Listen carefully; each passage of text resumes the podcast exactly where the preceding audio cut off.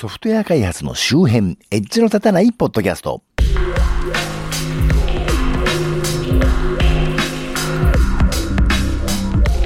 いや、またしばらくここのとこ更新が止まってましたけれど、ここのとこ世間様は年度の切り替わりだってのもあるし、私個人もですね、あの、親戚に不幸があったりなんかしたもので、ちょっとこの番組を収録するテンションがいまいち足りませんでしてね、ネタとか配信したい欲求とかは常にあるんですけど、やっぱりある程度喋るっていうのは、ある程度テンションが上がない、上がんないとね、いかんもので、ああ、もう今日はやめとこう、疲れてるしってなることが多いんですね。あのー、普段はどちらかというとテンション低めに生きてるもんでね。というわけで、えー、どっちかというとね、あの、内弁慶ならぬ外弁慶なところありますんでね。という町田です。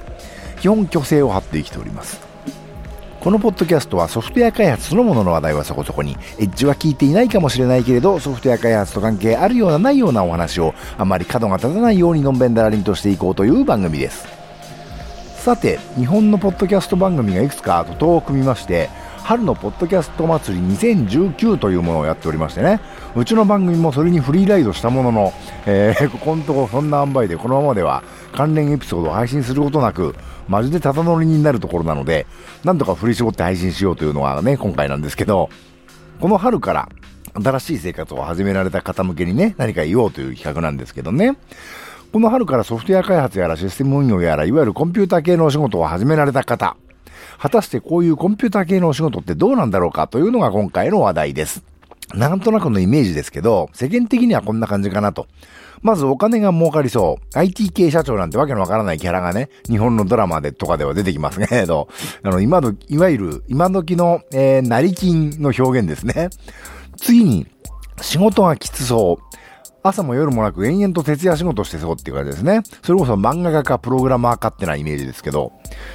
お金が儲かるかというと、まあ技術職なんで、一般職よりはお給料が高い会社はあります。しかし、社内 SE とかね、いわゆる自社システムの開発導入をしている会社だと、むしろ逆で、あの、会社の中で儲けを出しているもんというよりはコストを食ってるもんと思われているので、あの、一般職より給料が低いという場合もあります。製造業系の会社の場合、プログラマーも工場の製造員の一人という認識で、まあそれなりのところもあったりします。これは大手でも電化製品系のメーカー系列だったりするとそういう傾向にあるようですね。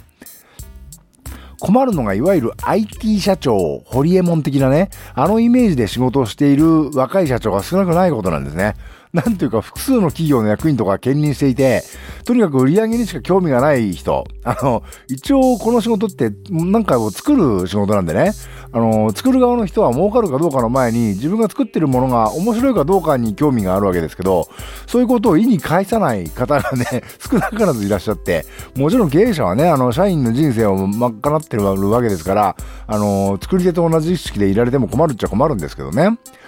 少なくとも、あの、今引き合いに出したホリエモンって人も別にパブリックなところでは金儲けの話ばっかりしてるわけではないわけでね、あの、その辺履き違えちゃった人と関わると結構大変だったりします。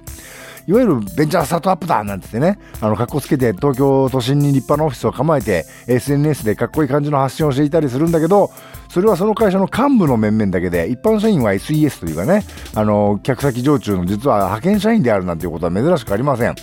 えー、こういうことは就職活動の時点で教えてほしかったかなと。いうのはあると思うんですけど、いやまあそれはそれでね、面白みもあるんでね、現場をさすらい歩く渡り鳥というかね、それぞれ楽しみを見つけることは可能だとは思うんですけど、まあ衛星 IT 社長にはあまり関わらない方が良さそうということは言えるんじゃないかなと。次、えー、この仕事はきついのかと。えー、私がこの仕事始めた頃は、まあ確かにきつかったですね。あの、朝から朝まで仕事して、週に何回家に帰って風呂入れるかなんていうことはね、まあ確かにありました。お前は手塚治虫かみたいなね。あの、特にソフトウェア開発って出版系企業の流れを組むところもありまして、そういう会社だと往々にして起こりがちのようです。というか、でした。えー、ただし私の時はやらされてるというよりはね、とにかくもう自分が楽しくていろんなことやりすぎちゃうというところが多分にあったんですけどね。まあ今は常識常識的にそれは許されないわけで、一応企業として成り立ってる以上、労務管理はもう絶対やんないといかんわけでね、あの、無理な残業、それこそ何日も徹夜してるなんて状況が発覚したら偉いことですので、そういうことはやりたくてもできなくなってきてます。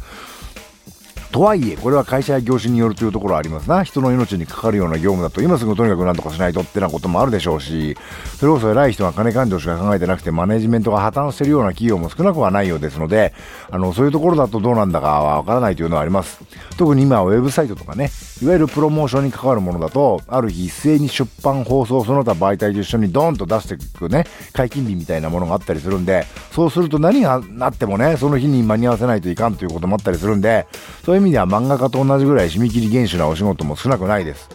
というわけでケースバイケースなんですよっていうね、あの結局何も言ってないに等しい毒にも薬にもならない結論になりかかってますけど、まあ今時そんなね、さっき言ったみたいに何日も家に帰れないなんていうほどひどいことはないと思います。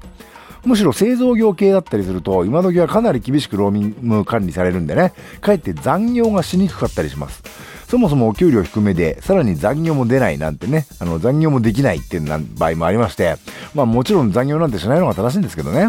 というわけで今時は、つまり昔は違ったんですけど、あの今時はソフトウェア開発のお仕事もそんなにおっかない仕事ではないです。なんていうか、仇の生活は送れるようになったなというのがね、正直な感想ですね。プログラミングをなりとする上で忘れてはいけないのはですね、自分がそれを作る仕事を楽しめているかということではないかと思います。必ずしも完成品が自分の趣味に合うかどうかという意味ではなくてね、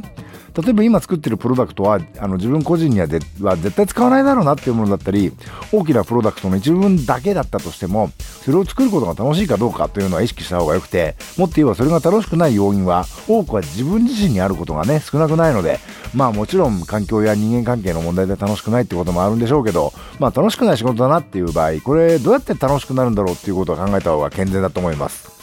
どうやって楽しくするかっていうのはね、まあ一番は、あの、簡単には新しい知識とか技術とかを身につけて、それをどう使っていくかっていうことだったりします。もうやること決まっていて、それこそテストの穴埋め問題みたいにね、プログラムの一部をちょこちょこ変えるだけなんて楽しくないですよみたいなね、話だったとしても、あのー、そのプログラムコードそのものじゃなくてね、それにまつわるドキュメントを作る方法だとか、テストコードがなければテストをどうするかとかね、あの、ログを解析するとかね、何から何まで整備されてるプロジェクトっていうのはそんなにないと思うんで、自分の創意工夫を挟み込む余地っていうのは何かしらあるんではないかと思うんでね、そこを探すと楽しくなると思うんですよね。